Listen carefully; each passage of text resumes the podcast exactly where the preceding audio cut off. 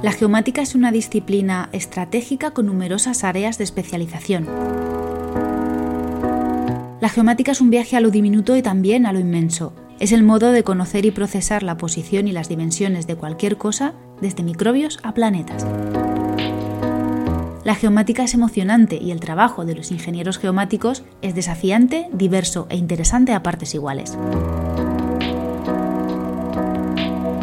Hola a todos, yo soy Ana y esto es Con GDGeo, un podcast que pone en valor la ingeniería y todo aquello que ésta hace para el desarrollo del planeta, pero cuidándolo un poquito más. Un programa de la red Podcastidae y que comparte sus contenidos en podcastidae.com barra con y en el blog congdgeo.wordpress.com. Bienvenidos.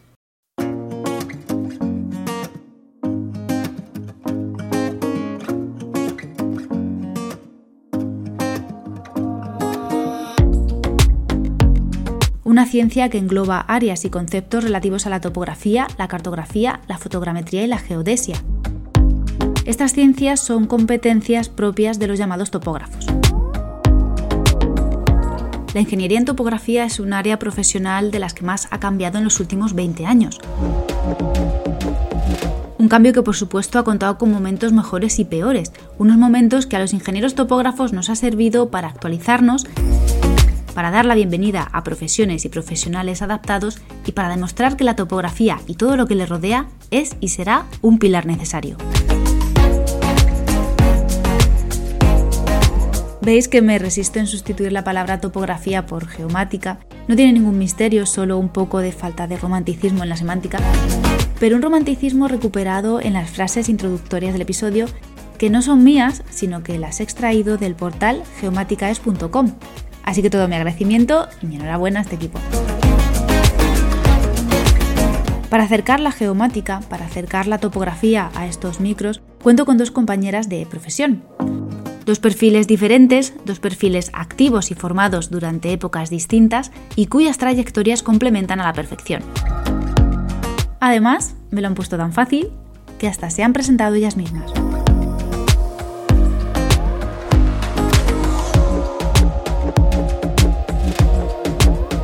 Hola, somos Lorena y Anabel, topógrafas. Yo, Lorena, de la Universidad Politécnica de Madrid. ¿Y tú, Anabel, has estudiado? En la Politécnica de Mérida. Yo llevo trabajando. De Extremadura. Unos 10 años como topógrafa. Yo llevo más de 20, unos 22 años. Y nada, yo empecé a trabajar como topógrafa haciendo topografía clásica que no tenía nada que ver con lo que hicimos en la universidad, porque eran los instrumentos súper antiguos de la universidad y luego salimos al mercado laboral y todo súper nuevo y no tenía absolutamente nada que ver. De hecho, estábamos hablando antes precisamente que creemos que, no sabemos ahora mismo, pero en su momento estaba muy mal enfocada la carrera porque había muy pocas prácticas, ¿verdad? Correcto.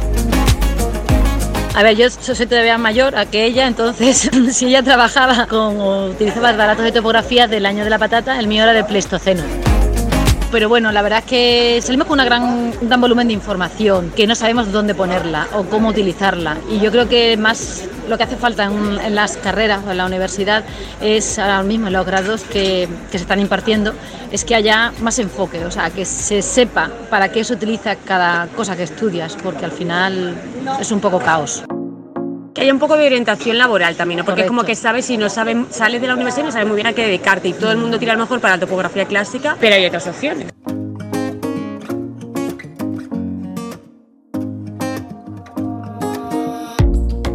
Saber para qué se estudia cada cosa. Ahí yo discrepo un poco con mis compañeras, pero solo un poco, porque sí es verdad que muchos temarios parecen obsoletos, cosa que va a pasar cada vez más a menudo con, lo rápido que evolucionan las cosas. Pero concretamente en la topografía no se puede perder esa base de ciencia básica, de medición básica, principalmente para que sepamos de dónde y cómo sacan los datos los equipos y programas que luego se emplean en el mundo laboral. ¡Qué spoiler! Ahora usamos unos y mañana saldrán otros que tendremos que volver a aprender. Pero eso sí, contarán con la misma base. Pero mejor nos lo explican ellas.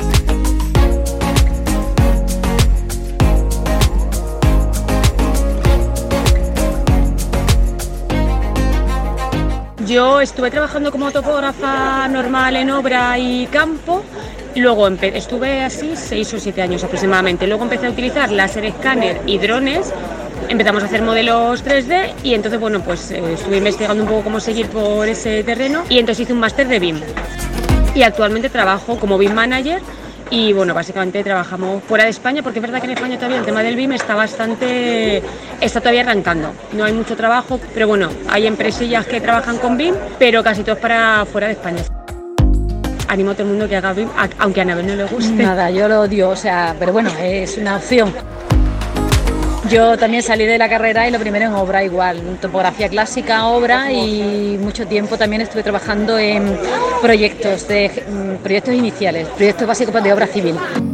Luego también trabajé en obra de edificación y por último, bueno, llegó la crisis y dediqué a ser autónoma. Hice un máster en catastro inmobiliario y urbanismo y orienté mi carrera a la delimitación de la propiedad. Encontré una asociación que tenía mi misma sintonía, la Asociación de Geómetras Expertos, y la verdad es que muy contenta, con bastante volumen de trabajo. Yo mismo, como se suele decir, yo soy Juan Palomo, yo me lo guiso, yo me lo como. El vino no me gusta. ¿Y qué decir de salir de la zona de confort? Pues que los topógrafos sabemos mucho de eso. Y las dos tenemos experiencia internacional, que viene muy bien siempre irte una temporada fuera de España y ver pues, cómo se trabaja en otras partes, que básicamente en otras partes se trabaja exactamente igual que en España.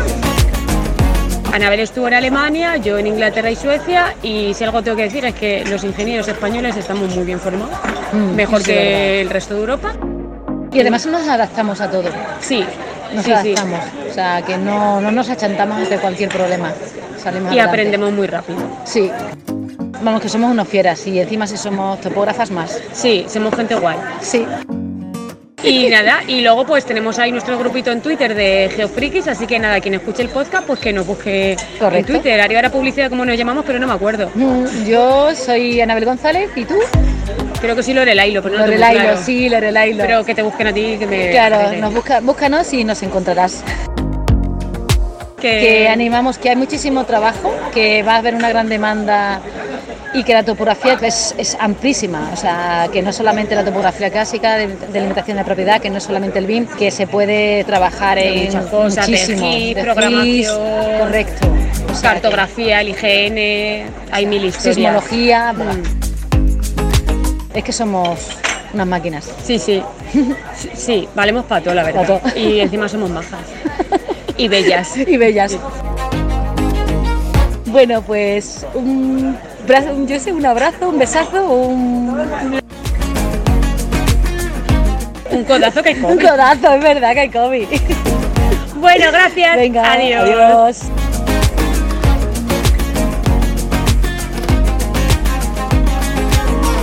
Chicas, muchas gracias por compartir todo esto, por estar tan dispuestas a pasar por estos micros y por hacernos pasar este rato tan agradable. Si alguien quiere seguir hablando con ellas, sus cuentas de Twitter y algún detalle más, lo dejo reflejado en las notas del episodio.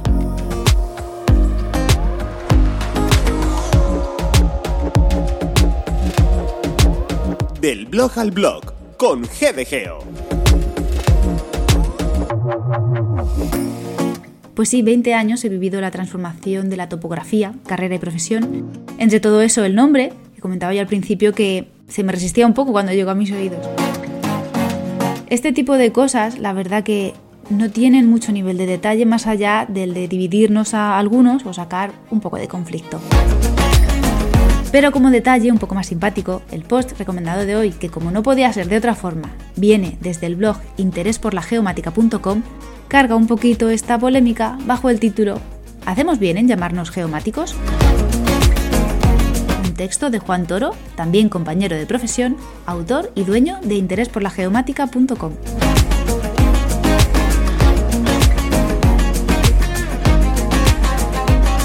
Despidiendo ya el episodio, toca nombrar a todos los que lo han hecho posible.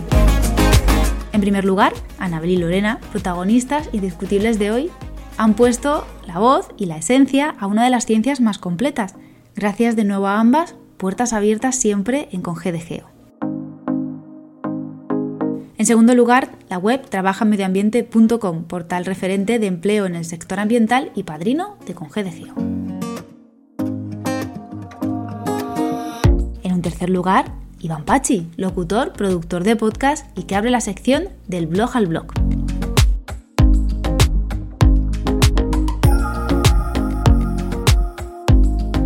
La voz que os habla, yo, Ana Peña, topógrafa, también ingeniera en renovables, me encuentro detrás de Twitter, LinkedIn y Hotmail como arroba pserranoana y tras Facebook e Instagram como arroba con gdgeo. A todos, oyentes, más cosas interesantes dentro de dos lunes y hasta entonces espero comentarios, aportes, críticas e ideas para hacer de este podcast un programa un poquito mejor en redes con la etiqueta con GDG. Gracias a todos por seguir al otro lado del audio. Gracias a todos por seguir escuchando a las voces de la ingeniería.